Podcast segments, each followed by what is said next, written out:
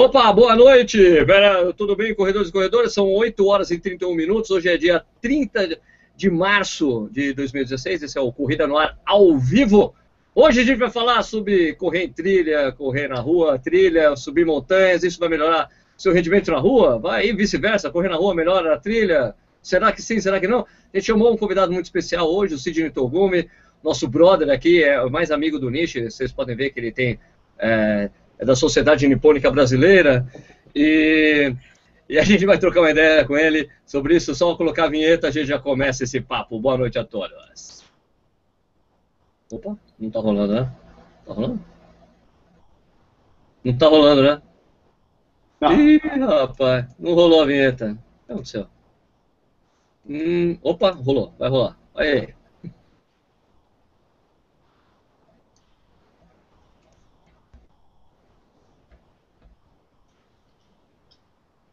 Ok, desculpe a nossa falha. Agora só faltou o som. Só faltou o som. Vocês estão... Putz, esqueci é, de colocar. Mas... mas não tem problema, eu fiz a linguagem de sinais aqui. Você fez, você fez a linguagem de sinais? Ah, então tá beleza. A vinheta falhou. Falhou a vinheta. Faltou o som na vinheta. Bom, beleza. Então, boa noite, pessoal. Então, hoje a gente vai falar sobre, já falei, vamos falar sobre trilhas, etc e tal. A gente tá, tem o nosso colega aqui, Sidney Togumi, ele é o treinador da, ou o diretor técnico da Upfit, assessoria de corrida aqui em São Paulo, assessoria esportiva aqui em São Paulo, e trabalha com muito, tem um foco muito bem, bem especializado assim em corridas de montanha. Só que o Togumi é traidor do movimento Corredores de Rua do Brasil. Né? Então a gente vai pedir, vai pedir para ele fala, contar para gente a história dele aí. Ô, Togumi, como é que começou? Qual é a sua, sua história com o esporte? Fala aí, boa noite, cara.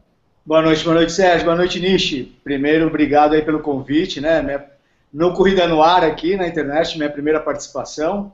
Uh, bom, eu sou treinador já há um bom tempo, né? Participei de triatlo, como atleta, na verdade, fiz corridas de aventura, fiz triatlon, e aí desde 2009 eu vim participando das corridas de montanha.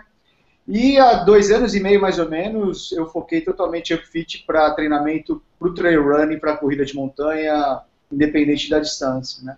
Eu sou formado em Educação Física pela FMU, eu tenho minha pós-graduação em treinamento desportivo pela Unifesp, tive a oportunidade de fazer uma especialização também em treinamento desportivo uh, numa, numa universidade lá em Cuba. Né? O pessoal deve perguntar, pô, Sidney, em Cuba, por que lá? Né? Porque, na verdade, toda a estrutura, toda a planificação do treinamento vem da escola russa.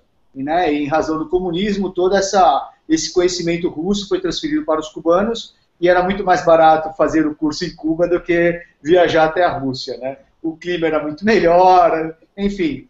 Mas aí eu tive essa oportunidade de, trabalhar, de estudar lá em Cuba o treinamento desportivo.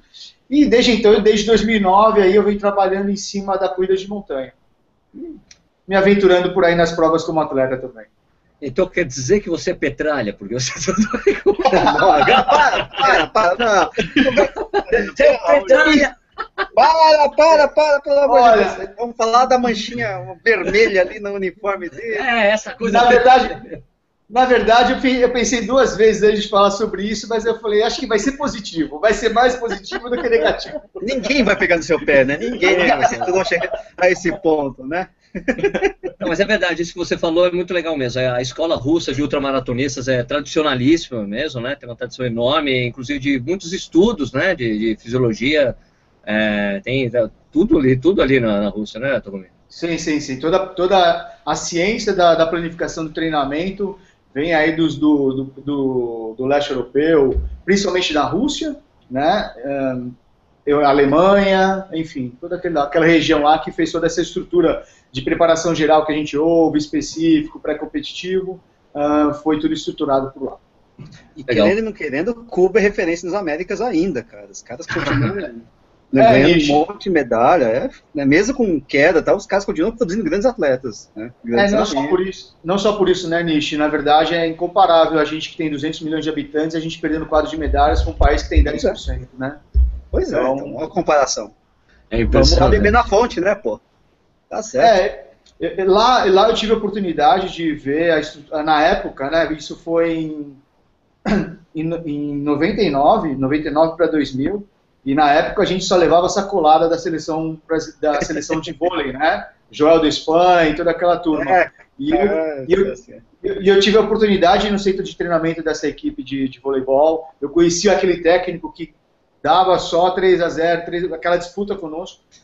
E eu vou dizer que é um pouco também da necessidade, né? Porque os, Não, a estrutura que os caras têm lá, uma, os, caras, os caras precisam ser campeões para viver melhor. Quer dizer, não é para viver acima da média, é para tentar chegar na média. É uma questão, acho que, de necessidade. Tá. É, mas fora isso, eles têm um trabalho de, de iniciação em esporte muito importante, né? E sim, eles têm esse incentivo, que, ah, meu, se é bom, você vai treinar essa coisa aqui, né? Tem isso também, né? É, é uma detecção de talentos. Eles têm um programa de, de detecção de talentos que aqui no Brasil a gente não tem. Né, lá, todas as crianças são obrigadas a frequentar a educação física. A educação física reprova com matemática e português, matemática e outras disciplinas. E o que, o que acontece? Se alguma criança ela desponta na aula de educação física da escola, no mesmo horário, ela passa a frequentar o centro de treinamento. E aí vai, vai selecionando essa criança. Só que aí chega num, num, num radicalismo extremo. Por exemplo, se é detectado que o Nishi vai ser jogador de, de, de futebol basquete. e no meio do de basquete, né? E no, meio do, e no meio do caminho eles acham que vai ser melhor para o vôlei, ele não tem opção, ele deixa de treinar basquete e vai praticar vôlei. Né? Mas Muito de qualquer forma eles vão afunilando e vão buscando vão selecionando os talentos, a, a ponto do, de que os dormitórios da seleção juvenil, o dormitório e a comida é inferior da seleção juvenil do que a seleção principal, que é para o cara treinar mais, para comer melhor e dormir melhor e chegar na seleção principal. Bom, queira ou não queira, o campeão pan-americano de maratona é cubano. é, é, é, um, é, é, radicalismo, né? Se a gente pegar a China na, nas Olimpíadas de Pequim, todo mundo acha que foi de uma hora para outra, não foi, né? Eles já vinham há três ciclos trabalhando as pessoas para poder serem campeões nas Olimpíadas na China. Inclusive, falou, inclusive, inclusive os remédios que alguns deles tomaram, né? Opa. Sim, sim. é ginseng. A tecnologia é para todos os lados, né? Ginseng, né? Aquelas coisas todas. Ginkgo biloba, né? Deixa eu só aqui fazer só o nosso mexanzinho rapidinho aqui, ó. É, o Corrida no Ar, você sabe, é um canal no YouTube, né? A gente tem tá com 30, quanto, 34, quase, quase 35 mil assinantes, cara. Quase 35 mil assinantes. Mais 5 mil, a gente faz outra Beer Mile. Aliás, você tem que chamar o Togumi se ele puder fazer a Beer Mile. Você, você sabe o que é a Beer Mile, Togumi? Não sei, não sei. É assim, você vira uma cerveja, dá uma volta de 400 metros, vira, vira outra, mais uma volta. São quatro cervejas, quatro voltas, quatro voltas de 400 metros. São quatro tiros de 400 metros com, com intervalo. O intervalo é uma cerveja, entendeu? Eu acho que é mais fácil, é mais fácil eu terminar uma prova de 100 km do que 400 metros dessa prova. É, teve gente que sofreu, viu? Teve gente que teve sofreu. Gente, teve gente que sofreu. O Nishi sofreu. Nesse o Nishi tomou, o Nishi tomou chapéu de vinho na Birmaio, cara. Por causa da cerveja, cara. Eu não garanto a qualidade na minha corrida na curva. Bom, então a gente está no Facebook, está no Instagram, no Twitter, no Periscope não, é, mas é, Periscope não estou mais usando. Até tenho que trocar, colocar Snapchat aqui, estou usando esse Snapchat, é legal. É, se inscreva no canal, né, é muito importante para a gente. Quanto mais assinante a gente ganha mais destaque no YouTube, é importante para a gente. Vocês também podem ajudar financeiramente Corrida no Ar, com uma contribuição qualquer que você quiser, a partir de 5 conto. Você pode, você recebe uma série de coisas em troca. A gente tem um clube de vantagens aí, tem desconto em treinamento, é, com assessorias. Aliás, depois vou chavecar o Togumi também, aqui para entrar nessa. Mas tem treinamento esportivo, tem assessorias esportivas, tem fisioterapia, tem é, lojas esportivas online, então é muito legal. Se você puder, você ajuda o Corrida Online, super legal. É, o Corrida Online também é um podcast, esse programa aqui que vocês estão vendo aqui com, com, com, o Togumi, aqui com o Nishi, comigo, ele vira um podcast, chama Corrida Online ao vivo. Você vai na aba podcast do nosso site, você encontra RSS, o link para iTunes Store e tudo mais. Agora, antes da gente começar nas perguntas, Togumi, eu preciso só, eu quero só entender o que, que aconteceu para você ir para a montanha, fazer provas de aventura aqui. Como é que foi esse seu caminho? Porque todo mundo tem esse, essa coisa da descoberta da trilha, né? Certamente você passou por isso. O que, que, o que, que aconteceu, cara? Então, na verdade, eu, tô, levando essa pergunta para o lado positivo, tá certo? Claro, lógico que é positivo. Claro que é positivo. É. Na verdade, assim, lógico, eu sempre pratiquei esporte desde moleque, meu esporte de infância, em razão da, da, da colônia oriental, eu joguei beisebol dos 8 aos 19 anos, fiz natação. Na, no Mackenzie, quando eu fiz, a, eu fiz duas faculdades, a primeira eu fiz processamento de dados, eu nadava pela faculdade, e aí dali para o triatlon, porque a, minha, a treinadora do Mackenzie na época era muito adepta do triatlo, fui para o triatlo, sempre me aventurei uh, nos, nos esportes de multidisciplina, porque eu nunca fui bom em nada, mas eu fui sempre médio nas disciplinas, né? E, e um dia, em 97 mais ou menos, eu assisti no Discovery Channel, estava passando o Eco Challenge, que é na época é a principal prova, era a principal prova de aventura, ou a única, uma das poucas provas de aventuras que estava na mídia. Levinha, né? É, 500 quilômetros em equipe. Insano. Tinha que ter uma mulher, obrigatoriamente, na equipe. Isso, sempre tem que ter alguém do sexo oposto, na verdade, na equipe. E eu, assistindo a TV, eu falei pro meu irmão, eu quero fazer isso. E por coincidência, dois anos depois, tivemos as primeiras provas no Brasil. E aí, em 90 e... Nossa, 99, 98 eu fiz minha primeira prova de aventura. E aí fiquei um tempo, aí fiquei brincando de triatlon e corrida de aventura. Daí eu me dediquei por 6, 7 anos só pro Ironman. Fiz pouca corrida de aventura, aí depois fui para aventura de novo. E aí um organizador, o organizador do La Mission na Argentina, ele organizava uma corrida de aventura na época, que era o desafio dos vulcões que eu tive a oportunidade de duas vezes participar. E aí em 2009, 2008 ele fez, se eu não me engano, a primeira edição do La Mission e em 2009 eu fui fazer a minha primeira participação lá.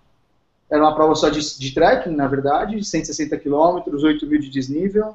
Na época ainda você, na época ainda você tinha que navegar, não era percurso é marcado é como é hoje. Então a gente tinha que navegar com carta e bússola e passar pelos 160 quilômetros. E como eu vinha já da corrida de aventura de longa distância, eu imaginei que era igual, só que eu só fazia uma modalidade. E aí, desde então, só corrida de montanha.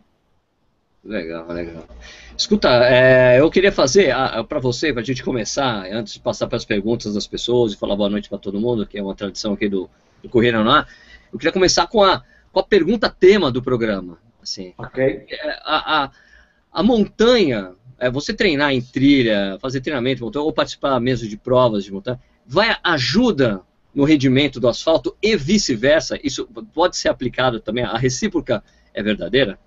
Ela é verdadeira, Sérgio.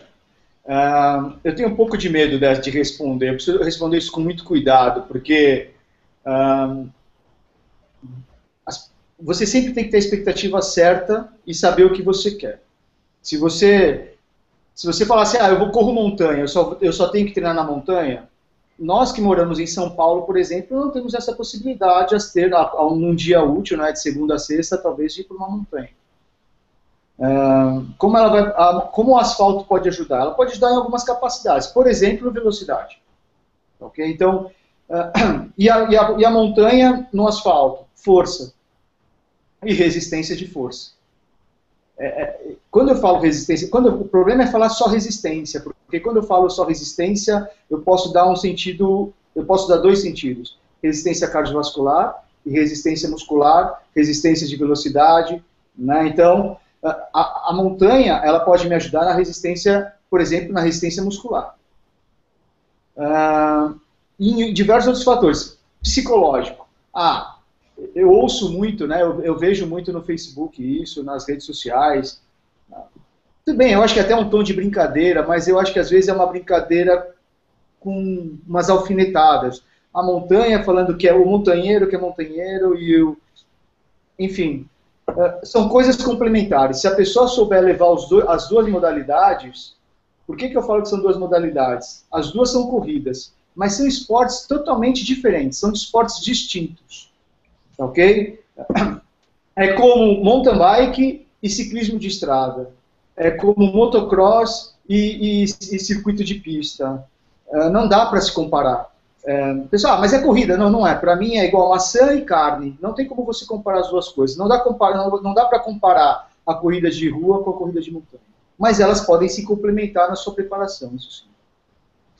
Bom, perfeito, legal, legal, muito bom isso mesmo. É, eu, eu, eu tenho o privilégio de morar em Jundiaí, que eu tenho a Serra do Japim aqui do lado, cara. eu posso, sim.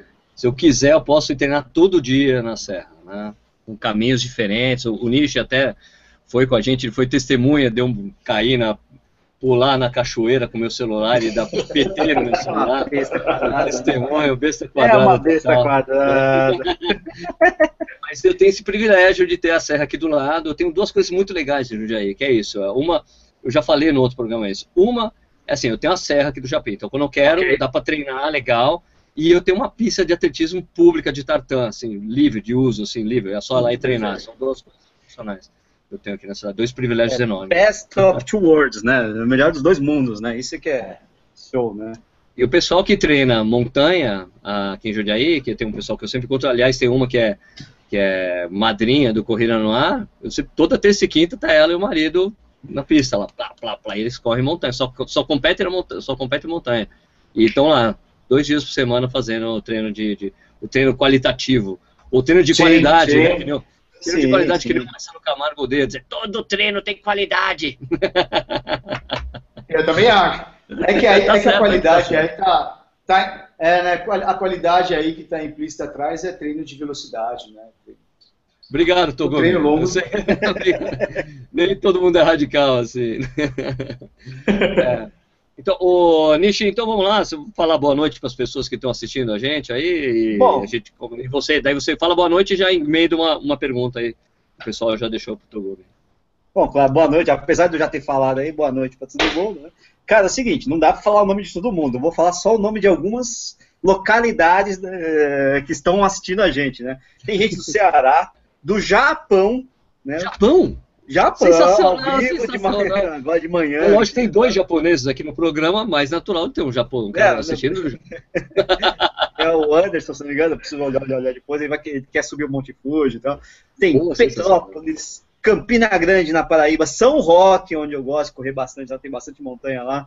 Porto, tem gente de Portugal, evidentemente, que nossos companheiros de Portugal, sempre aqui assistindo nosso programa é, Mossoró, Indaiatuba, Campinas, Mauá, Natal, Amparo, Piraju, Rio das Ostras, Viamão, lá do Rio Grande do Sul, Anápolis, Goiás, fora outros que não escrevendo aí, né? Ó, pra você ter eu tive que abrir uma página.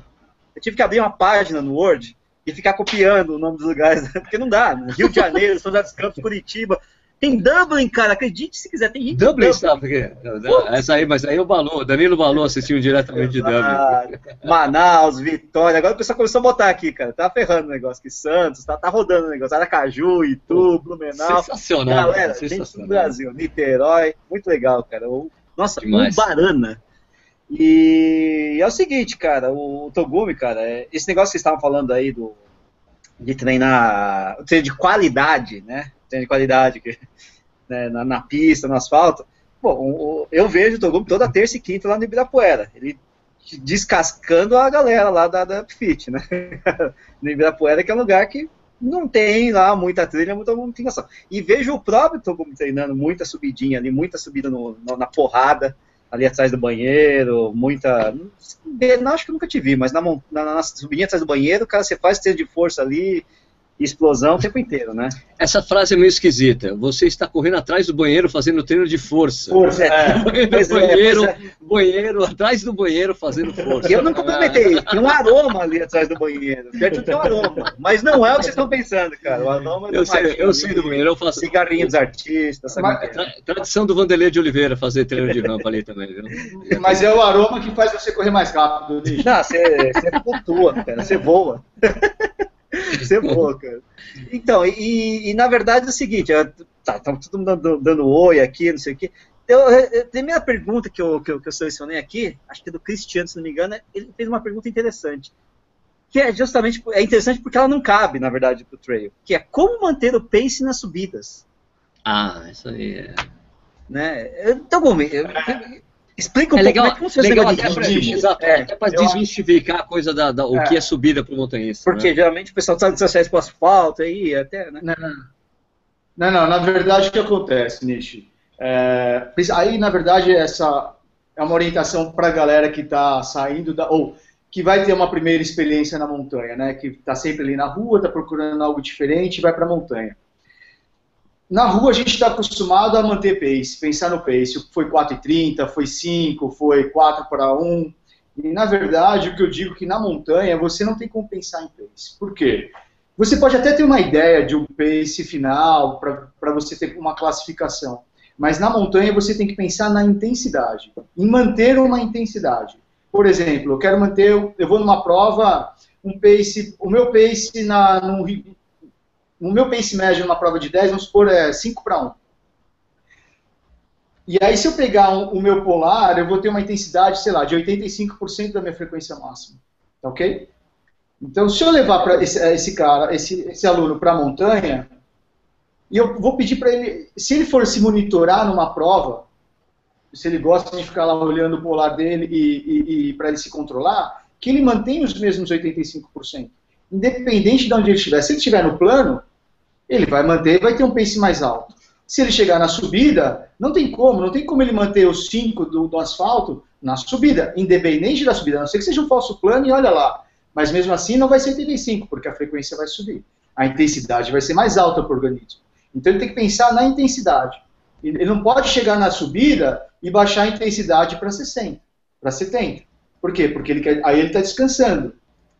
Né? Então, é a mesma coisa que eu estou fazendo uma prova estou uh, correndo no Parque Ibirapuera, estou correndo a 85%, aí chega num lugar, numa rampazinha, eu chego a 70%. Eu não, eu não, é, não foi a Se a minha intensidade baixou, é porque eu estou descansando. Então, o que eu oriento as pessoas quando elas vão para a montanha, que elas pensem na intensidade, não pensem na velocidade, nem no pace, porque senão ele vai desanimar, porque ele pode estar na Serra Fina fazendo um, um trecho de subida na Serra Fina que ele vai estar fazendo 20 para 1, e mesmo assim, ele vai estar numa velocidade boa comparando com os demais. Mas se ele vem, se ele vem acostumado das duas fotos, fala, meu, 20 para 1, eu estou quase indo para trás. né? e, e, isso desmotiva. Ele tem que pensar que ele pode estar andando e estar mais forte que muita gente. É verdade, legal. Ó, escuta, não, é aqui, no, aqui no Facebook. Ah, não, pode falar, só fala. Pra, só complementar, certo? E se ele conseguir manter o mesmo pace que ele vinha no plano, na subida, é porque no plano ele poderia ir mais rápido. É, Se ele conseguir manter devagar, o pace né? na subida, então no asfalto ele vinha soltando para conseguir manter o pace na subida. Então, não tem como. Aqui no Facebook, o Eduardo Massuda é, pergunta, faz a seguinte pergunta: a preparação para corrida de montanha começa na avaliação da altimetria da prova específica ou há uma receita de bolo padrão que eu me prepare para a maioria das provas? Não, não tem uma receita. Na verdade, você tem que entender a, altimetria, lógico, é importante, porque diferente das provas de, de rua, você tem uma variação altimétrica muito pequena. Né? Na corrida, não, você não consegue manter o pace, porque você sobe 2 km, desce 1, um, tem 1 um km de plano, sobe de novo, sem contar que você tem um, um piso totalmente é, irregular. Você estudar a altimetria te ajuda a localizar na prova, porque nas provas de montanha não, você não tem, poucas provas você vai ter as placas de quilometragem, então, se você não tem um GPS para você ter uma ideia de onde você está na prova, se você tiver altimetria na cabeça, você, ah, aqui eu estou mais ou menos no quilômetro 2, porque no quilômetro 2 tinha uma subida muito forte, e te ajuda a localizar. Outra, você sabendo a altimetria da prova, você consegue uh, se administrar, administrar melhor o seu ritmo de prova, né, a sua intensidade de prova, olha, eu preciso poupar, eu estou muito cansado, porque lá na frente, no quilômetro, uh, no quilômetro 15, vai ter uma prova, uma subida muito forte. Né? Então, a altimetria é muito importante. Por quê? Porque se ele fala assim, numa prova de 10 quilômetros, vamos pegar a média das pessoas, que elas terminem em uma hora, ok? Uma prova de 10 quilômetros no asfalto, uma hora é onde chega a grande maioria das pessoas. Não, se você levar os mesmos 10 quilômetros para a montanha, isso em média, porque existem diversos uh, perfis de percurso para 10 quilômetros. Em média, o primeiro ganha com uma hora na montanha, os mesmos 10 quilômetros. 50 minutos. Então, ele precisa, ele não pode ir com essa, não, se eu matar, se eu faço uma prova no asfalto em uma hora, e ele nem olhar a altimetria, ele vai falar assim, bom, se eu faço 10 km em uma hora, se eu quebrar, eu vou fazer uma hora e meia. Não vai, porque se ele faz uma hora, a prova dele na, na montanha é no mínimo o dobro. Se for uma ah, legal pensar assim, legal pensar isso. Do, pensar no dobro. E dependendo, legal, legal e, de, e, porque se ele pensar no dobro, se ele não pensa no dobro, a logística de alimentação e hidratação dele fica toda falha. E aí vai ser mais que o dobro, porque ele vai levar, ah, se eu quebrar, eu vou levar só meia hora a mais. Porque ele está colocando 50% a mais, que é bastante. É bastante 50% a mais. Então, ele vai levar dois sachês de gel a mais e vai pegar um pouquinho mais de água. Só que vai faltar, porque ele, teria, ele vai fazer o dobro. Só que como ele levou pouca comida, ele levou pouca água, vai levar mais que o dobro. E aí é uma roda gigante, é, uma, é um ciclo para baixo, né? cada vez vai demorar mais. Se ele for para Serra Fina, é, ele vai levar mais tempo ainda. 16 quilômetros lá eu levei 3 horas. Ah. Três horas, três horas para fazer 16 quilômetros. Né? Então, uh, tem, que ter, tem que ter essa noção. E, e o que eu vejo muito falho para quem vai, quem sai da. Isso na verdade como um todo, né? Se você vai para a Aldeia da Serra, aqui perto, ali depois de Alphaville, tem uma subida que tem 2 km com 300 metros de desnível.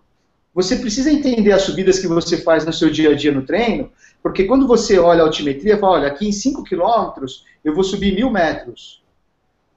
Ele, quem não está acostumado não tem nem noção do que é subir mil metros de desnível em 5 km. É muito difícil. É a subida da Serra Fina. É muita coisa. Então, por, é, então, mas aí são informações que você precisa gravar na cabeça, porque se, ó, ah, não, eu vou subir só 300 metros e 5 quilômetros, bom, então é menos que a subida da biologia, ou é mais que a subida da biologia, para você ter referência do que você vai enfrentar na prova. Não é só chegar e subir subir. Aí ele olha no GPS, putz, ó, gastei tantas calorias, fiz tanto de desnível. Mas ele precisa gravar esse, essa, esse nível de subida, porque é essa referência que ele vai conseguir olhar no, no gráfico de altimetria e falar, pô, essa prova, essa subida é mais do que aquela que eu faço, essa é menos, depois vai ser uma bem difícil, e ele vai ter nas referências dele. Aliás, deixa eu aproveitar e perguntar como é que, é, como é que se calcula essa coisa dos, da porcentagem da subida? Ah, uma subida essa é de 5%, ela é 10%, ela é 50%, é, essas é coisas. Então, é que na, na, montanha a gente não vê a inclinação. Isso não tem, isso, né? isso, ah, não, isso é coisa exclusiva de rua, então, essa não, coisa, essa graduação? É, mas, na, nas provas de montanha, você vê muito, eles dão a informação, são 70 quilômetros com mil metros de desnível acumulado. Então, todas as somas e todas as subidas, e no total dá mil. Ele não te dá inclinação. O que você precisa entender lá no gráfico altimétrico é na distância. Então aqui eu tenho, sei lá, 2 km e a altitude que você sai e aonde você vai chegar. Ah, tem 300 metros. E aí é essas comparações que você faz. Só que assim, se eu pego 10, é, uma prova de 10 km com 1000 metros de desnível, ela pode ter uma subida e uma descida. Ela pode estar dividida em duas. Ela pode ter uma subida em 5 km, os 1000 metros em 5 e o resto plano. Então, é, são todas 10 quilômetros com mil metros de desnível, mas com características totalmente diferentes uma da outra. Legal. Nishi, você aí. Bom, é, antes de tudo, preciso falar que também o pessoal reclamou. Não, Nishi, você não deu um abraço para o Maranhão, para Arapiraca, para Santo André, para Campo Grande, para Brasília, para Mirassol, para Osasco, Rio Bonito, Aracaju e Pindamonhangaba, então estou mandando esse abraço agora. ah, então deixa eu aproveitar e mandar um abraço aqui pro, pro Longão dos Amigos do Corra Comigo, lá de é, Recife, Pernambuco. Pronto. Pronto, beleza. Não, o, o Togumi, tirando aqui o Balu, que está fazendo uma pergunta meio capciosa, que fica falando o que o convidado tem a dizer de quem corre na USP de meia de compressão, mochila, bermuda térmica e viseira. Ah, é, porque porque ele, assim. possivelmente assim. está se referindo a mim, né? E, mas na verdade o Togumi sabe que você tem que carregar a porcaria da mochila para se adaptar à mochila, especificidade, essas coisas todas, né?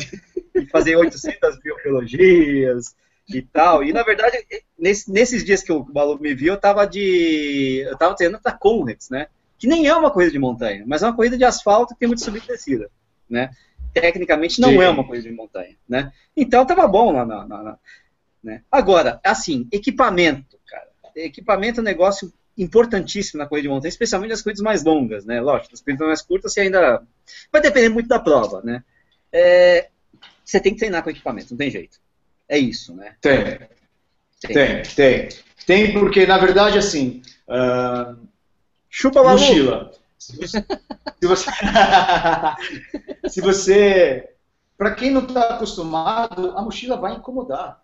E se você não tiver um equipamento bem ajustado, eu estou falando, se você, uma pessoa comum vai levar uma prova de duas horas e você fica com aquelas duas horas daquela mochila balançando nas suas costas, você não está acostumado, vai machucar, vai incomodar, e aí vai chegar uma hora que você não aguenta mais usar aquela, aquele, esquenta mais as costas, aquelas mochilas que fecham aqui o tronco, uh, diminui a ventilação, você passa mais calor, então você precisa adaptar o equipamento.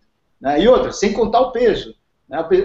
Outro dia, num bate-papo com o físio, ah, mas treinar com mochila vai criar uma sobrecarga, tal, tal, tal. Mas eu vou fazer isso na prova. A sobrecarga irá ocorrer durante a prova. Então, meu, o meu corpo precisa estar adaptado a essa sobrecarga para que eu tenha uma performance, a melhor performance possível. Né? Então, eu sou sempre a favor de fazer treinos com, com os equipamentos. Não todos os treinos, mas treinos é, chave sim, com mochila, com o peso que vai usar na prova, na velocidade que quer desenvolver na prova, enfim. Não adianta a gente ficar, ah, beleza, eu estou correndo, eu fiz ah, cinco biologias, consegui em tanto tempo. Aí eu coloco 3 quilos nas suas costas, a adaptação muscular, o esforço fisiológico é totalmente diferente. Aqui, claro. Tem uma pergunta aqui do Nelson Biságio, eu não consegui entender é. direito, vou te ver isso aqui. Existe alguma estimativa de ganho ou perda de pace com relação ao tipo de piso ou com relação ao ganho barra perda de altitude? Nossa, impossível fazer esse tipo ah, de coisa. Eu, não, não, eu, não eu, te, eu, tenho, eu posso até depois mandar para você. É, tem um livro. Ah, é verdade, você falou uma vez sobre isso. Eu tenho um livro francês que, eu, que já saiu, acho que há uns quatro anos atrás, que ele dá, ele dá a diferença de gasto energético na, nos diferentes pisos. No asfalto, na terra, na, na trilha pesada, na neve, na neve, na neve fofa. Então, é impossível você manter a mesma velocidade, de novo 10 km, que eu acho que é, o, é, é, o, é a média né, de provas que a gente consegue exemplificar para as pessoas. Não tem como você fazer 10 km no, na, no asfalto, fazer os 10 km na, na terra com o mesmo gasto energético. Você vai gastar mais energia no asfalto, na, desculpa, na terra em razão do piso. Né? Então, o seu esforço vai ser maior. É, Mas depois eu, depois, depois eu posso até te mandar esse, esse, esse gráfico para você botar aí para galera. Só me emendar aqui uma, Nishi, antes de passar para você, porque a Virgínia Ju Caçaraiva Zandoná, nossa, deve ser princesa, né, com todos esses nomes, né? Aqui, qual a atividade mais intensa? É só para aproveitar isso aqui, qual a atividade mais intensa? Correr na trilha ou no asfalto? Vou correr a primeira vez em trilha, próximo sábado, 14 quilômetros, e me disseram que é a mesma coisa que correr 21 no asfalto. Hum, ó, o Togumi respondeu isso agora há pouco, hein? É. Pensa no dobro, pensa no dobro. É, a intensidade, a intensidade não é o que é mais intenso, né? Na verdade, a intensidade é o esforço que você faz, é o que o coração te manda. Se você está a 200 batimentos, é, tanto faz no asfalto quanto na, na, na terra. O que muda é a velocidade. Né? Você, para o mesmo batimento cardíaco, vamos levar de novo, os dois no plano, o mesmo batimento cardíaco na, na, no asfalto, ele vai ser uma velocidade menor na Terra. Vai lá, Nishi. Ô, ô Togumi, o negócio é o seguinte, cara, Sidão. É, galera tá perguntando assim, pô, mas. Sidão? Sidão, Sidão, pô. A gente vai. Pô, é Sidão. Olha o meu tamanho, cara. Tem dúvidas? tem um problema. Tem outro, no meio. É verdade, fotógrafo. É verdade. É verdade. Eu um fotógrafo, né? O Vladimir, né, pô? E aí fica difícil. Eu tô com pra lá, tô com Qual o Togumi, cara? Quando eu fui não, lá mas... pra Torres del é, fala. Não, não, pode, pode falar, gente, desculpa. Não, quando eu fui pra Torres del Paine, os caras me chamavam de Togumi. Não por causa de você, mas por causa do seu irmão. Que é tudo fotógrafo da imprensa, os caras conheciam o Vladimir lá, pô. É engraçado o negócio, pô. O japonês é tudo igual, meu amigo. É, tudo é uma merda, cara. Tudo é uma merda, cara tem que montar uma equipe de revezamento, ninguém vai saber quem é quem, pô. É, Exato, pode mas aí só você então. corre, né? Porque eu, puta que Tem uma história, tem uma história clássica da Conrads lá, de duas gêmeas que fizeram Sim. isso. Entrou, dois gêmeos. Ela, dois gêmeos. Um entrou no banheiro químico e o outro saiu do banheiro químico correndo. Ah, então, só pegaram por causa do relógio. Um tava com o relógio Exato. na mão. É, porque só pegaram a fraude por causa do relógio. É clássico. Porque os caras eram rápidos, além de tudo, né? Eram bons, eram bons. Eles pegaram colocação. É Mas, porque aquela coisa que. É. Desculpa, Nietzsche, é porque lá na Correntes tem aquela coisa. Você chega entre os 50 primeiros, tem aquela coisa, tem equipe, você é patrocinado, os caras te dão grana, porque tem. É muito, tem os clubes de corrida, né? Eles lutam pelo posicionamento. Exato, exato, exatamente. O negócio é complicado, ó. Mas, enfim, uh, cara, é, uma pergunta que está aparecendo aqui também é o seguinte, cara. Lesões, né? Porque o pessoal fica com medo. Pô, mas montanha, tem muito não sei o que tal. Vou torcer meu tornozelo, banda ilha tibial, força mais, facite plantar. Tem mesmo isso aí? Como é que funciona isso aí? É, olha, eu vou, eu vou aproveitar e falar que eu estou com medo que eu vou correr uma prova de trilha um mês antes da maratona que eu vou correr. Eu até falei, Nish, eu tô com medo de correr, Nish, se eu me machucar. Tô Aí eu falei, para de frescura, caralho, né? Porra. Não, na verdade, realmente, a, proba a, probabilidade é muito maior, né? De você, de você, se, é, você machucar alguma articulação, principalmente tornozelo e joelho. Porque o piso é regular. Você está numa velocidade que também não é devagar. E se você não pode tirar os olhos do chão, porque você tem que estar sempre lendo o percurso, sabe onde você vai pisar. Às vezes, algumas trilhas você passa por onde tem as trilhas de motocross, que tem aquelas valas gigantes, ou tem uma pedra embaixo de uma folha que você não percebeu, pisou na folha e vai torcer o tornozelo. Então, realmente, a probabilidade de você ter uma lesão articular ela é bem maior. E por isso, da necessidade de você realizar um trabalho de força uh, muscular uh, na, na, na, sua rotina de treinamento. Porque a gente não consegue fortalecer a articulação. Né? A gente consegue fortalecer a, a, estrutura muscular que envolve essa articulação. Então, se eu tenho uma, um, um, sistema muscular mais forte, eu tenho uma estrutura, eu tenho uma, uma articulação mais estável, e aí sim eu consigo, eu consigo diminuir a probabilidade de eu ter uma, uma lesão durante as provas. Mas que a probabilidade aumenta, aumenta sim. E tem a questão da técnica também, né? Tanto a técnica de própria decepção, como a técnica de você ter experiência de corrida, saber como pisar, saber como você tombar caso você torça, uma série é, de coisas, né? É, e isso é vivência, né, Nisha? Você, isso faz você diminuir muito a sua velocidade quando você não está acostumado com o percurso. É, você tende a ir mais devagar porque você não tem segurança, você não, seu, é, uma, é uma coisa diferente para o seu corpo. Seu corpo não está adaptado a sua mente não está adaptada a isso, e lá a gente pode até puxar um gancho que aumenta o seu, o seu cansaço mental, porque você é não está pensando só no pace, só no ritmo, você tem um desgaste de ficar olhando onde você está pisando, procurando a marca, porque você tem, a, a, você tem que olhar as fitinhas para você saber o caminho que você precisa seguir. Se for à noite, a velocidade diminui mais ainda e a probabilidade de, de, de, de um acidente é maior, porque não tem luz, você está com uma headlamp que tem um foco de luz ali uma luminosidade restrita, mas uh, falando em lesão, a, a, probabilidade ela aumenta. Por isso que a gente acaba tendo mais cuidado, e aí diminui a velocidade, e aí, às vezes, para quem é da rua, diminuir a velocidade de, ou aumentar o pace é uma coisa que deixa todo mundo maluco. Né? Ah, é complicado mesmo, é complicado. É a minha, minha primeira experiência com, com, com a prova de trilha foi Nossa, horrível, horrível. Foi horrível porque foi horrível porque eu fui com a cabeça de corredor de rua, total. É. Uma merda. Você foi de sandália Guarache, né, Sérgio? Eu fui de Guarache. adequada. Totalmente adequado, né? Foi legal, mas foi legal. Foi não, foi legal, mas não dava. Você escorregava naquela é lamaçal lá sim, em Sim, sim, não, ela não era, uma, não era uma Horati adequada para correr na trilha. Porque agora, porque tem, porque tem algumas, tem algumas que são mais é, grossas e tem, e tem o thread, assim, então. Uhum. Mas é, aquela não era. Mas foi legal, foi interessante. Só que eu daí eu demorei, eu me demorei um tempão para voltar para trilha. Daí quando eu voltei, eu voltei fui lá em Bombinhas, Sim. fiz a primeira parte, eu fiz, eu fiz o revezamento com o Nelson Evêncio, eu fiz a primeira parte e daí sim, daí eu fui com a cabeça de, meu, eu vou me divertir nessa sim, coisa, sim. eu vou, vou, vou e, e, daí foi, aí foi legal, porque eu tava, eu, eu tava numa fase que eu não tava treinando muito, mas eu tava passando um monte de gente porque eu tava me divertindo e eu ficava falando assim na minha cabeça. Eu treino na Serra do Japi, cara. Eu sei correr aqui. É, né? Vai, vai, vai me nessa. Achando, me achando, mas foi legal pra caramba. Daí sim, daí eu dei risada, caí, tomei capote. Eu acho que só faltou dessa coisa que vocês falaram, de técnica, de você ter uma boa técnica de rolamento. Né? Pra quando acontecer alguma coisa, você já sai é, rolando.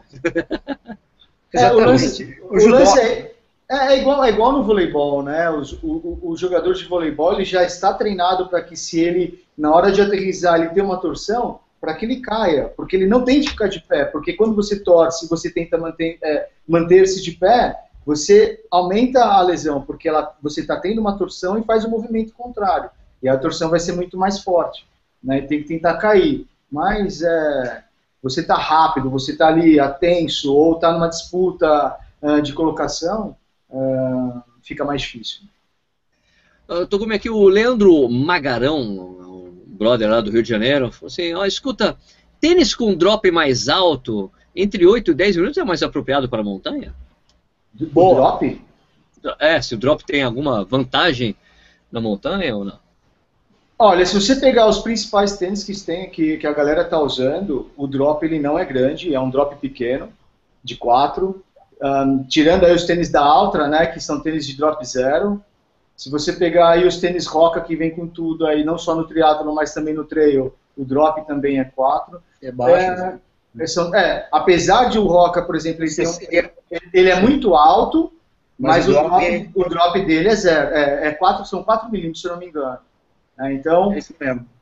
É, o que é muito importante, ah, são características, cada um, cada, cada indivíduo tem a sua, a sua necessidade. O drop alto, eu não acho particular, né? Eu não tenho, eu não sinto, eu não me sinto confortável correndo na montanha com o drop alto. Se eu ficar imaginando que numa descida eu já tenho uma inclinação para baixo e eu vou jogar meu calcanhar mais para cima, a probabilidade de eu machucar os meus, ter problema nas unhas e enfim, e ter um, uma bolha, ela vai ser maior. Mas eu acho que assim, é, são opiniões. Falar o que é melhor tênis, qual é o melhor tipo de tênis é uma coisa muito pessoal. Eu já usei, eu já usei os tênis que o Kylian usa, os da Salomon, que são bem baixos, bem planos, e para mim, que eu tenho meus tornozelos totalmente frágeis, eu acabo tendo menos torções. E agora eu, tendo, eu tenho usado os rocas para as ultras não tão técnicas, também eu tenho me dado bem, tenho gostado. Mas sempre tênis específicos para montanha. Não adianta você pegar aquele seu tênis de rua para ir para a montanha, porque se chover você não vai pegar, você não vai parar em pé.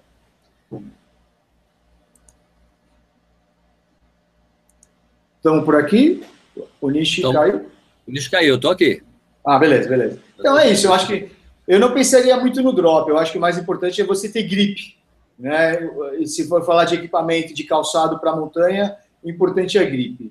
Você ter um solado que te dê segurança na hora que você está descendo, subindo, em piso molhado, piso seco. Quer queira, quer não, você escolheu o tênis para determinada prova é, é muito importante. Se você sabe que não choveu e tem um piso seco, os cravos menores, mais juntos, vai ser um tênis mais rápido. Se tiver um pouquinho de lama, os cravos mais altos e separados, você vai ter um grip melhor. Né? Não dá para ter todos, mas tem que escolher um, você tem que tentar fazer uma previsão do que você vai encontrar e escolher o que você vai atender a maior parte do percurso. Essa coisa do drop aí também, você falou, a gente já conversou sobre isso uma vez, né? Eu também eu gosto de tênis baixo, sempre baixinho, de preferência drop zero, só que está cada vez mais difícil achar esse tênis, pelo menos tem uma tendência grande para baixar, mas é só lembrar que, que a, a New Balance só começou a produzir tênis com mexer no drop do tênis e, e mexer por causa do, do, do Antônio Kuprick, que pegava o tênis e ele mesmo ficava tirando, ele mesmo ficava cortando o solado para ficar mais baixo e de certa é. forma mexer no drop também. Então é interessante que isso. E, e o Killian, quando pediu para desenvolver um tênis, o S-Lab, para ele, já pediu com drop mais baixo. Ó, não quero essa coisa toda, mais flexibilidade e tudo mais. Né? É, e no caso dele, é, o tênis, o S-Lab, ele foi desenvolvido para que ele usasse sem meia, né? Porque ele, para ele, até a meia atrapalha, porque ele quer ter muita sensibilidade para poder fazer a performance dele na prova. Aliás, mas eu vi uma. Não, desculpa, pode falar, Teo, continua. Não, eu, eu já usei o S-Lab muitas vezes, mas não tive coragem de fazer nenhuma prova sem meia. Você não fez uma prova com ele, é isso?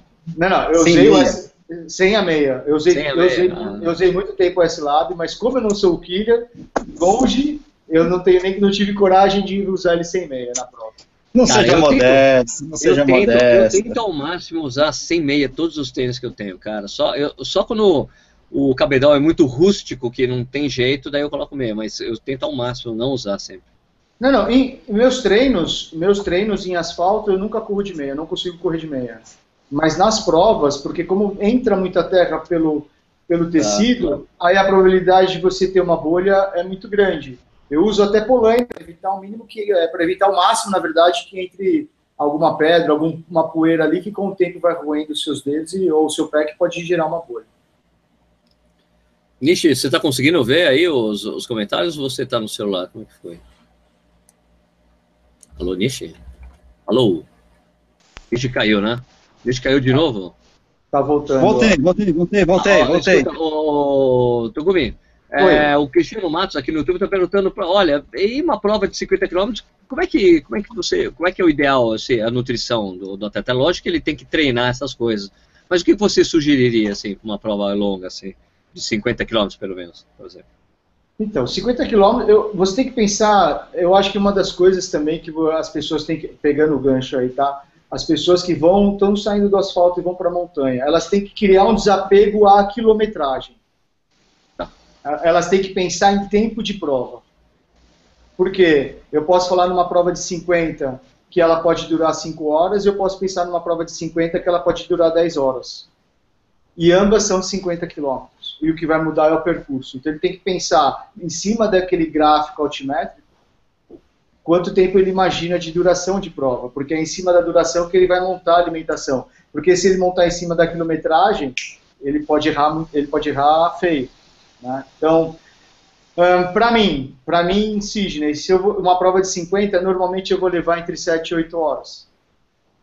Né, numa prova de montanha padrão. Então, eu, vou, é, eu trabalho em cima disso. Eu uso muito suplemento, eu gosto de gel, tem gente que não suporta gel, não se dá bem com gel depois de algumas horas. E a nutrição, quanto mais longa a prova, né? Todo mundo aqui, já, quem está aqui, o Nish, tanto você já fez provas longas, quanto mais longa a prova, mais importante a nutrição. Não adianta a gente deixar o nosso motor 2.0 turbo 16 válvulas se a gente não coloca a gasolina certa para ele andar. Né? Então, precisa treinar, precisa ser, Verdade. precisa ser disciplinado, eu acho que você tem que consultar uma nutricionista que ela tenha uma experiência com provas longas, porque se você vai para uma prova que vai durar 8 horas e ela pedir para você consumir um sachê de gel a cada 40 minutos, você vai consumir 5, depois você não vai querer ver gel, e aí você não vai ter mais nada na mochila, Esquece. e vai passar fome e não vai terminar a prova. Né? Então eu penso muito assim, uh, as nutricionistas às vezes não gostam, ou os nutricionistas né, não gostam às vezes quando eu, eu falo, eu dou essa minha experiência a prova longa, ela tá lá, ela sempre está lá para te gerar um certo desconforto, né? A gente sempre está sofrendo. Então, em alguns momentos há uma queda mental que você se desanima, a, a motivação cai. Então, eu, eu, eu penso que a, a, gente tem que gerar alguns prazeres no meio da prova para você seguir adiante, para você se motivar. E comer é uma, é uma das formas de você se dar um prazer. Então, eu sempre levo alguma coisa que realmente eu gosto. Por exemplo, o soufflé. Um, é, é, que o soufflé ele derrete, né? Aí a, aí a dica é levar MM ou aquele confete, porque esses não derretem, mas é, eu levo MM, MM não, é Mentos, que eu gosto de Mentos, então, putz, é isso que eu queria agora e isso me leva adiante. Então, Nossa, mas é lógico, não vai ser a base da minha alimentação, isso é uma coisa mais de placebo para que eu siga em frente e não tem um objetivo nutricional de eu conseguir de manter o meu nível de energia, né? Mas hidratação, sal, suplementos, ele é importante para você fazer uma prova de 50, acima de, de 4 horas de prova, 3 horas de prova.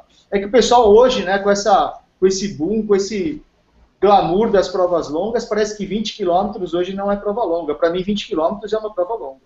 Claro que é, claro que é. É mesmo. Para mim, mim, 20, para mim, 20 quilômetros é treino longo, não é. Eu não consigo, eu não, não consigo entender rodar 20 quilômetros, né, numa boa. É, para mim, 20 quilômetros são 20 quilômetros. É um treino longo. Né? A gente não faz 20 quilômetros regenerativos. É verdade. É, vamos lembrar que esse cara já fez provas de 300 quilômetros. De... Pô, gente, é, fica esperto, cara. Não, não, mas é, é verdade. Eu, eu acho é isso não, mesmo. Eu acho que não existe nenhum treinador que passou para o seu, pro seu aluno, para o seu cliente, 20 quilômetros regenerativos. Ou não ou dá, 20, é desgaste. É, ou 20 quilômetros na boa. Para mim não existe 20 quilômetros na boa. 20 quilômetros, cara. São 20 quilômetros. São 20 quilômetros. Então, é. Eu acho que tem que tomar cuidado com isso. Suta Togumi, é, como é que funciona na, a, o treinamento de montanha para o é, treino máximo que você vai fazer visando uma prova? Né? Para quem treina na rua, eu, que nem eu, assim, tem tem lógico que tem variações de metodologia, né? Tem muitos treinadores que mandam você fazer, dependendo do atleta, fazer 36 km como o maior longo da maratona, ou outros falam para fazer 32, ou o Vanderlei de Oliveira só manda fazer 30, que é o esquema que ele faz. Como funciona isso para as provas longas de, de, de, de, montanha? Tem provas aí, que nem o gente falou, de 300 km. Como, como, como você trabalha o, o volume de treinamento para você fazer uma prova longa dessa? Como é que você faz esses cálculos? Eu acho que tem duas coisas aí, Sérgio é, São do, eu, eu, eu separo em dois grupos. Um é aquele cara que nunca fez uma prova longa. Esse cara, ele tem que fazer, ele tem que, ele precisa desenvolver o endurance, né? Ele precisa desenvolver a, a resistência geral para ele suportar, por exemplo, os 50 quilômetros. Então esse cara eu, eu prescrevo treinos longos de 3 horas, 4 horas, para que ele se acostume a ficar bastante tempo numa atividade. E de forma contínua, tá ok? Esse outro grupo é aquele que já tem muita experiência, já tem uma certa experiência em provas longas. Nesse aqui também são 5 horas.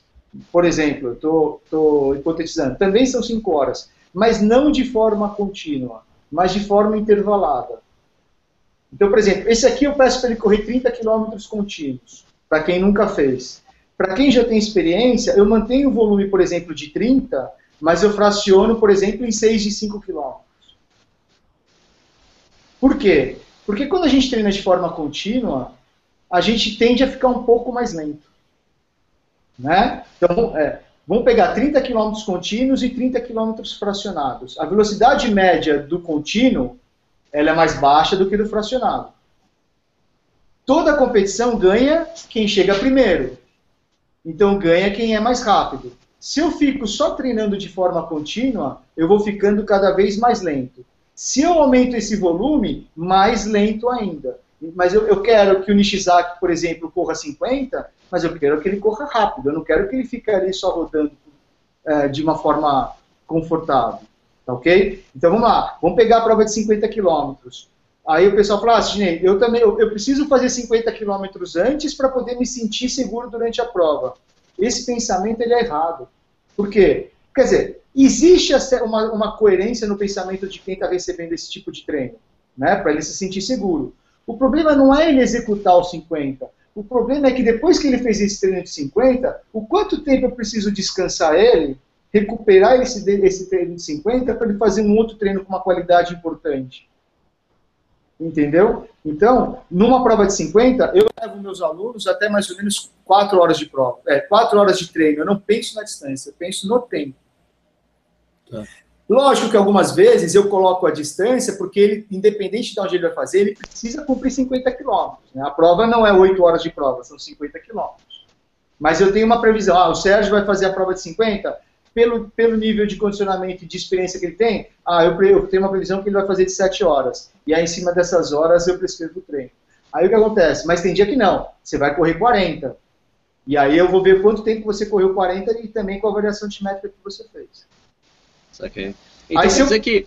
Ah, desculpa, desculpa, pode continuar. Não, não, então, se eu levo isso aí para uma prova de, de 80 quilômetros, porque eu já ouvi isso, quem corre 50 corre 80, não corre.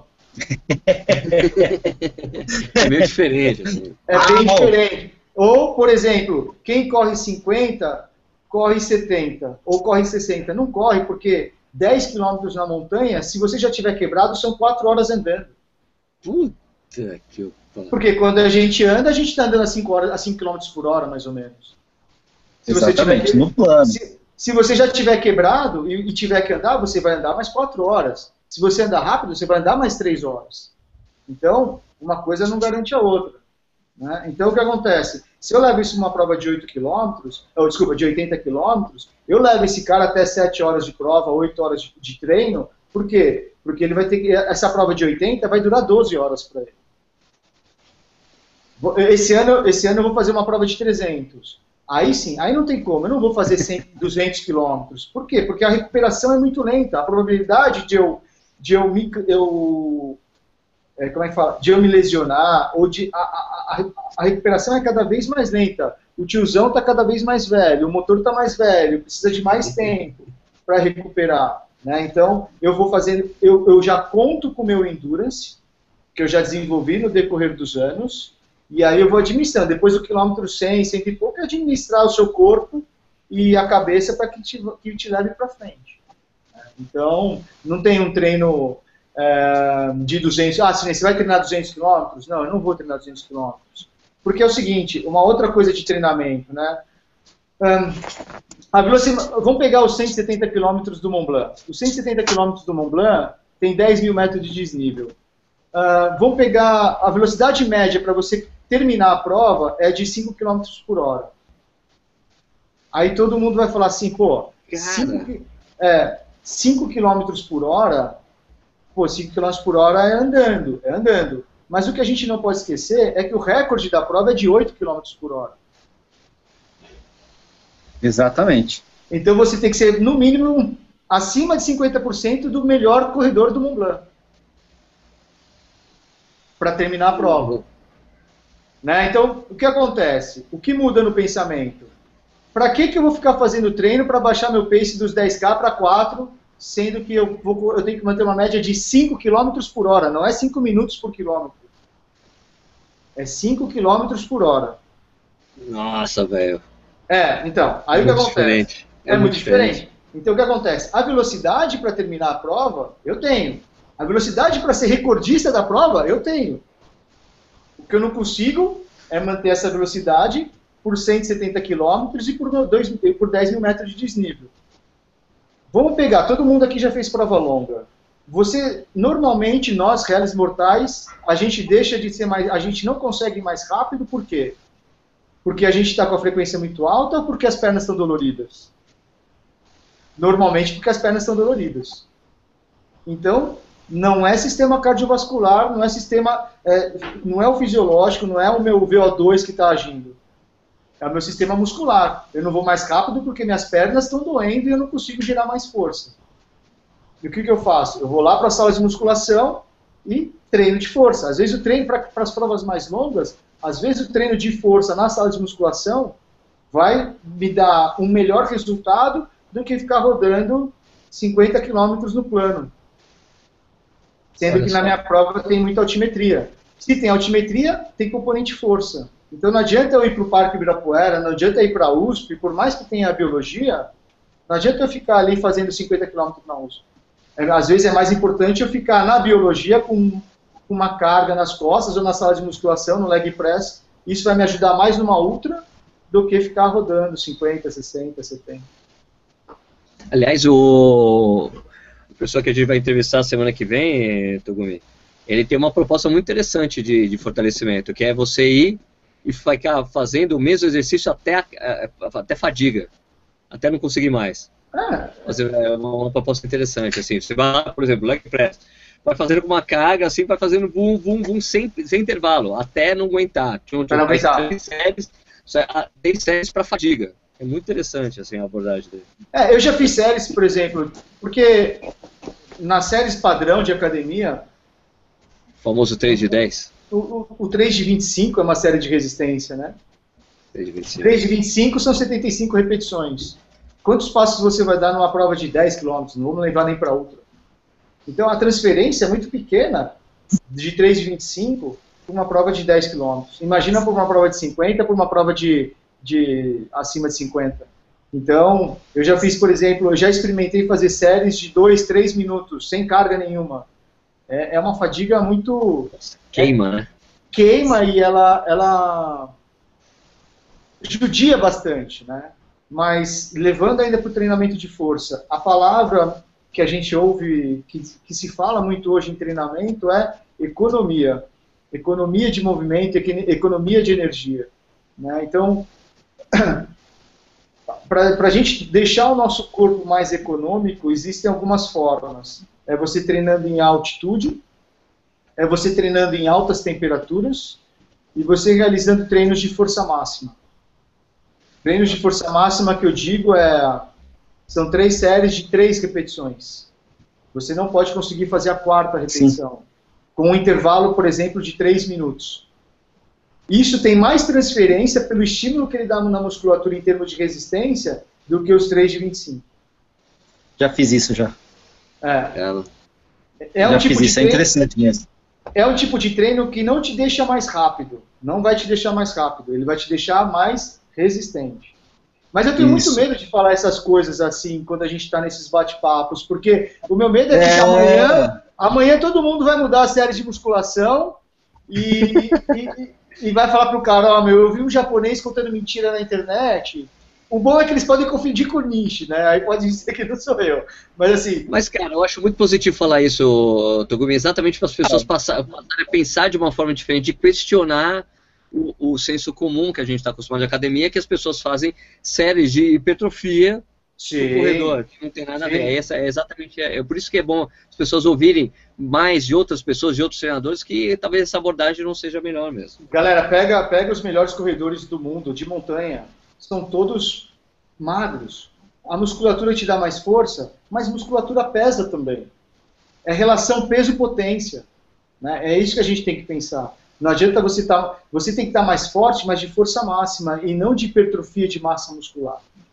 Né? Porque, ah, mas eu vou ganhar mais, eu vou gerar mais força. Realmente você vai gerar mais força com uma massa muscular, com mais massa muscular. Mas você também está transportando mais peso. Então a sua potência, o seu gasto energético também é maior. Então tem que pensar em tudo isso. O Perfeito. Marcelo Camargo disse que um professor dele é, foi há muitos anos, tipo anos 80, é, tipo final dos anos 80, foi, foi fazer uma viagem em vários lugares para ver, é, acompanhar treinamento de atletas, e ele foi pro Quênia. E daí no Quênia ele viu, ele chegou, estava passando, foi visitar ali um centro de treinamento, e tinha uma academiazinha, chinfrim e tal. E ele olhou assim, chegou assim, olhou, olhou, olhou assim o relógio e tinha um, tinha lá um queniano com, o negócio assim no, no, no, cross né, de academia, que você tem, puxa duas coisas, Sim. só que ele posicionou uhum. de um jeito que ele estava usando para ficar fazendo esse movimento, ó, puxando pelas costas, assim, ó. Tchum, tchum, assim, ficar assim. Uhum. Aí, daí o cara foi lá, ele viu, cara, nossa, que interessante ele fazendo isso, né? Daí foi embora. Daí foi lá, continuou visitando, ele voltou meia hora depois, estava lá o Keniano ali, ó. Meia hora fazendo aquele negócio. Daí falou, pô, ele foi a primeira vez que ele viu alguém tentando transferir, né, a mimetizar o, o, o, o, o gesto da corrida fazendo fortalecimento, né? É, então, mas é, isso, é, isso é uma outra coisa que é importante no treinamento. Além de economia, é especificidade. Então não adianta o que que, por exemplo, eu vou fazer esse movimento né, no pulei alto e que isso vai me ajudar, por exemplo, na natação? Qual é a transferência que isso vai me levar na natação? Né? Então, é a especificidade de movimento. O funcional veio, o, o, o treinamento funcional está num boom muito grande. Um, é, daqui a pouco passa, né? daqui a pouco passa. Então, porque ele veio muito, ele veio muito isso, né, do lado de você trabalhar o gesto esportivo. Só que isso já vem lá de trás. É que antes, se a gente pegar é, o treinamento funcional, o crossfit, e, e, jogar esse, esse tipo de treinamento há 15 anos atrás, não ia vender, porque na época o que se preconizava era para eu trabalhar o meu, para eu desenvolver o meu bíceps, eu tenho que isolar o meu bíceps o máximo possível para que só ele trabalhe naquele movimento e aí ele vai ter o melhor, o maior rendimento. Tá certo esse pensamento, só que na verdade, quando a gente vai carregar uma caixa, o, o, o bíceps não está isolado. Se minhas costas estão fracas, o bíceps está forte, mas as costas travou, você não conseguiu levar a caixa. Então o que acontece? Você tem que treinar o movimento de levantar a caixa. Por isso que eu falo a mesma. Isso, é nisso que eu baseio de você ter que treinar com mochila. Perfeito. Porque você não treina com a mochila, aí você se machuca, você machuca o seu organismo na prova, porque você está recarregando uma sobrecarga e você não está acostumado, e aí você pode machucar durante a prova. Perfeito. Nishi, tem mais alguma coisa aí? Estamos chegando no final aqui já do programa. Não, não, eu tô achando engraçado que o pessoal tava achando que vocês estavam falando de bike, porque começaram a falar de provas de 170, 300 quilômetros, né? É corrida é, mesmo. corrida mesmo. É corrida é mesmo, ultra, gente. Ultra mesmo. Né? O cara é, o homem tem a gente fala de 170 e fala relação peso-potência, né? É ciclismo. É, lógico. verdade, verdade. Mas, mas é isso bike, não é possível. Não é possível, os caras estão falando de bike. Não, é corrida, é corrida mesmo, é corrida. O Petit Tour de Lyon, que é o, uma das provas que o Togumi já completou, tem, tem 300, 300 e... 300, 300, é 300 quilômetros mesmo, né? É, são 300 quilômetros e, e 24 dias, mil né? metros. É. Seis são, dias de prova. São 24 mil metros de desnível, para vocês terem uma para vocês terem uma ideia, para a gente fazer 15 quilômetros, a gente estava levando por volta de 5 horas. Pelo pois é. amor de Deus. Não, não, não, é sério, é sério. Teve uma prova que esse indivíduo aí organizou, que é o Ralph Mission aqui na Serafina. Ah, ele, famoso. Ele, né? não, não, fiz um quilômetro em 63 é minutos. A culpa é dele. A culpa, a culpa é dele. dele. eu fiz um quilômetro contínuo, não foi aqueles quilômetros que eu parei no meio do caminho para comer, não. Eu fiz um quilômetro contínuo em 63 minutos, que eu não conseguia descer aquela porcaria daquela, daquela, é. daquela pedra da mina à noite, né, cara? Então, isso é uma outra coisa, né, que você, ainda bem que você tocou só para que é importante. É, quando a galera vai para a montanha, tá todo mundo querendo andar, correr, quer dizer, tá todo mundo pensando em correr na montanha, correr, correr, correr. Só que um treinamento que tem que fazer é de andar. Sim. Andar. Porque é, é porque a, a, a, a requisição muscular é diferente, né? É totalmente diferente. Então, há treinos, por exemplo, que eu passo, que o cara fala assim, ó, são, por exemplo, são três horas na terra, não pode correr na subida, tem que andar na subida e andar forte. Exatamente. Andar forte. você precisa aprender a andar forte. Então, numa subida, porque o recrutamento muscular é diferente, você trabalha os grupos musculares diferentes, e, ah, não, eu não quero andar. Corredor de rua, quando vai para a montanha e tem que andar, é o ó. Mas o que tem que levar em conta é que você pode estar andando e está andando muito mais rápido do que muita gente que está lá atrás. Com certeza, com certeza. O Manuel Lago fala. Tipo, corredor de rua, assim, que é, tô, é porque, eu odeio porque eu quebrei, velho.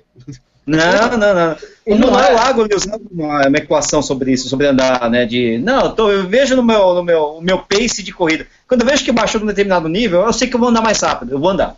É, então, se eu não me engano, saiu um, um, um site espanhol, uma, um artigo sobre isso. Se eu não me engano, eu vou estar chutando aqui, acima, se eu não me engano, de 12% de inclinação, uh, não vale a pena correr. Energeticamente não vale a pena. Eu já ouvi falar uma história assim que, que a filosofia de montanhista é você tá assim, você tá, você, tá, você olha para cima, se você não vê o final da subida, você tem que andar. É, é, bom, é, bom, é bom, você não está vendo o final da subida? Então anda, amigo. O que eu acho, assim, uma coisa que eu, que eu bato um pouco na tecla, assim, é que a gente, eu acho que a corrida de montanha, ela está crescendo bastante aqui no Brasil, né? É, eu vou aproveitar o espaço aqui para puxar, às vezes, um pouco a orelha, tá, Sérgio, na verdade. Não só a corrida de montanha, mas no sentido de, das provas longas. Eu vejo sempre as pessoas assim, parece que só quem corre as provas mais longas do evento são as pessoas mais importantes. Exato. Não é. E, e não Exato. é. Na verdade, o 21K, é, por exemplo, vai ter a prova esse final de semana em São Bento, em Domit, eu vou correr 21. Mas, cara, assim, mas você vai correr 21?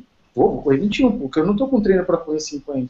Pô, mas você aguenta correr 50? Eu aguento correr 50, ah. mas, eu, mas eu vou me quebrar tanto para correr 50, porque eu não estou treinado para. Então eu vou correr 21. E, e, e, ah, não, eu quero correr 80. Ah, mas faz uma. Faz, eu acho que todo mundo tem que sonhar em correr 80. Mas ela precisa se preparar para fazer esses 80. E tá um boom muito grande você fazer provas é, longas, sempre longas. E se, gente, se eu já estou falando que eu tenho uma dificuldade, que se eu passo um treino para o Sérgio de recuperar ele de, uma de um treino de 50 para uma prova de 50, imagina fazer todo final de semana uma prova de 50. É, é, é, eu, eu sempre aproveito os espaços e puxar um pouco essa orelha, sabe? A gente tem que ser um pouquinho mais responsável com isso. E é difícil para nosso treinador. Tem visto muito isso, né, Togumi? As pessoas indo para a montanha e já querendo realmente amealhar, amealhar distâncias muito mais longas, porque não, eu ando mesmo, não tem problema. É, é porque na prova de montanha você pode andar, né? Aí quando você está quebrado, você cria estratégia. Eu só vou andar na subida. Aí você tá ali e fala, meu, cadê a subida? Porque eu quero andar. Porque eu quero andar. Então, o cara, aí tem um falso plano e falou, ah, vou andar. Aqui é subida, aqui, é aqui é subida. Então, tem que economizar, é, tem que economizar. Tem que economizar para correr quando dá. É verdade, mas na minha opinião, menos, né? eu acho que na minha opinião, acho que todas as pessoas, cada um tem o seu objetivo de correr, do porquê que corre, e isso não tem como a gente questionar. Cada um tem o seu objetivo pessoal. Mas eu acho que você tem que imaginar, você tem que sempre lembrar que você está numa, você está numa, num esporte, você está numa competição. Né? Então sempre, sempre que você está numa competição, eu acho que eu, na minha forma de ver, você tem que estar tá lá para fazer o seu melhor e tem que tentar fazer o seu mais rápido. Se não dá, se houve algum problema no meio do percurso, plano B, vamos terminar a prova. Mas é muito normal eu escutar assim, pô, cara, qual, aí, qual, qual é o seu plano A? Ah, meu plano A é terminar em 4 horas. E o plano B? Ah, o plano B é terminar em 5 horas. E o plano C? Ah, o plano C é terminar. É cruzar a linha de chegada e pegar a medalha de finisher. E, na verdade, o plano A tem que se terminar. Porque se você não terminar, não computa nenhum tempo. Só existe um tempo se você cruza a linha de chegada. Se você não cruza a linha de chegada, não, é, não existe nenhum tempo ali na relação. Então o plano A é cruzar a linha de chegada, e depois você vê o tempo. Né? Ah, legal, gostei. Escuta, gente, estamos chegando aqui no, no final do programa. Queria agradecer a audiência de todo mundo aí. Nem sempre dá para ler o que as, as mensagens e tudo mais. Mas antes da gente fechar, eu preciso. Agora é, eu preciso dar a chance aqui do, do Tugumi fazer o merchan dele, falar da assessoria. Inclusive, o, o Upfit, né, que é a assessoria do, do Togumi, tem um canal no YouTube e, e tá fazendo, sempre faz uns webinars, uns seminários pela web bem legais. Verdade. O, o, o Togumi, fica à vontade, por favor, como entra em contato com você, pode fazer o seu merchan, fica à vontade. Ah, obrigado. É, é, o seguinte, galera, a Upfit ela, é, hoje é uma assessoria voltada 100% para o trail running. Né? A gente atende, eu te, a gente está aqui locado em São Paulo, com os treinos durante a semana no Parque do Ibirapuera, no período da noite, a partir das 20 até as 21h30. Aos finais de semana, a gente está aí algumas vezes na USP, cada vez menos, porque é necessário também treinar na USP.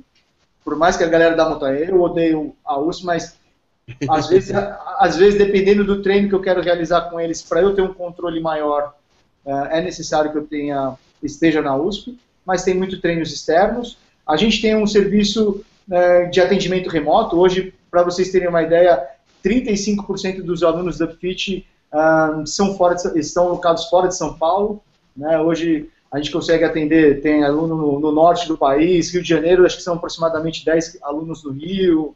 Temos, acabou de treinar um cara para uma prova em Cape Town. Então, existe um acompanhamento aí via, via internet, através de um sistema que eu consigo ter um feedback muito bom, que você consegue subir os dados do seu do seu monitor e eu tenho acesso a esses gráficos, e aí eu consigo ter um acompanhamento uh, bom e satisfatório. Né, você tem que honrar, você tem que honrar o seu diploma de processamento de dados, né, cara? É, de alguma forma, apesar que eu sou honrar a raça japonesa, né? Pô?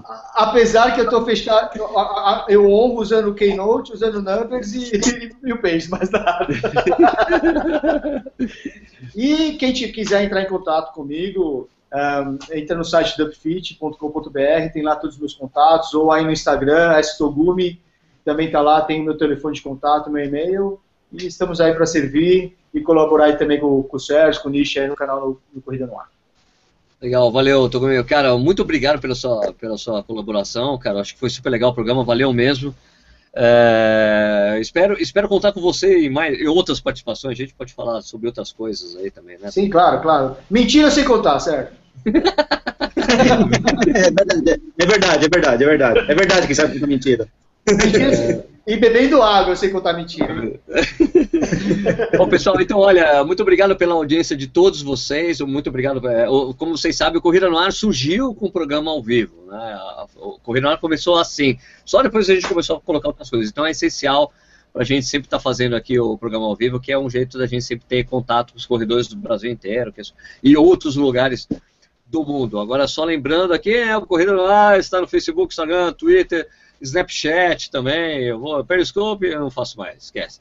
Você pode, se inscreva, inscreva-se no canal do Corrida no Ar, né? Já estamos lá com quase 35 mil inscritos no canal, cara, muito legal. O Corrida no Ar, caso você não sabe, o Corrida no Ar é o maior canal é, do segmento de corrida no YouTube em português. Então, você, se você é assinante, você faz parte disso, né? E você também pode ser padrinho ou madrinha do Corrida na área, ajuda financeiramente o canal, continuar independente, você escolhe um valor e a gente dá uma série de coisas em troca. Vai lá em padrim.com.br barra corrida no ar.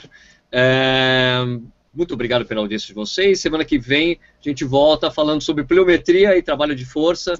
E, pô, Togumi, muito obrigado pela sua presença aí. Boa noite para você. Para todos, galera. Obrigado, Sérgio. Obrigado, Nishi. A todos aí que estavam aí escutando as mentiras que eu estou contando. Espero ter colaborado um pouco aí com, com a corrida, né, na verdade, com o esporte que a gente pratica. E eu estou à disposição quando vocês quiserem. Beleza. Nishi, valeu, obrigado aí mesmo aí com o seu computador parando de funcionar, você usando o celular, e você só não está perdoado o fato de você estar tá de regata azul hoje. Pô, meu, acabei de voltar da musculação ali, bonitinho, fazendo meus treininhos ali, Cheiroso, cheguei né? correndo, olha o cara, tirando. Brincadeira, cheiroso, lógico, né? Um aroma natural aqui, Nishizakiano. Galera tá pedindo uma, uma parte 2 desse programa, porque faltou. Realmente eu não consegui fazer todas as perguntas que apareceram no chat aí, né? É porque eu caí. A galera tá pedindo aí, vamos, vamos ver se vamos ver daqui a algum tempo aí, vamos fazer essa parte 2 realmente. Tem muita Sim, coisa, gente... muito interesse sobre training running. Muito ah, interesse. Escala, escala, o, escala o, o Togumi de novo aqui para falar com a gente. Exatamente. Estamos aí. Então, beleza, é isso aí. É isso aí, pessoal. Muito, muito obrigado pela audiência de todos vocês. Então, Corrida no Ar, ao vivo, volta na próxima quarta-feira, às 8h30, não tão pontualmente às 8h30, às vezes é 8h31, 32 mas 8h30, fique atento com esse programa, tá? Obrigado a todos, boa noite. Tchau. Boa noite, boa noite. Tchau.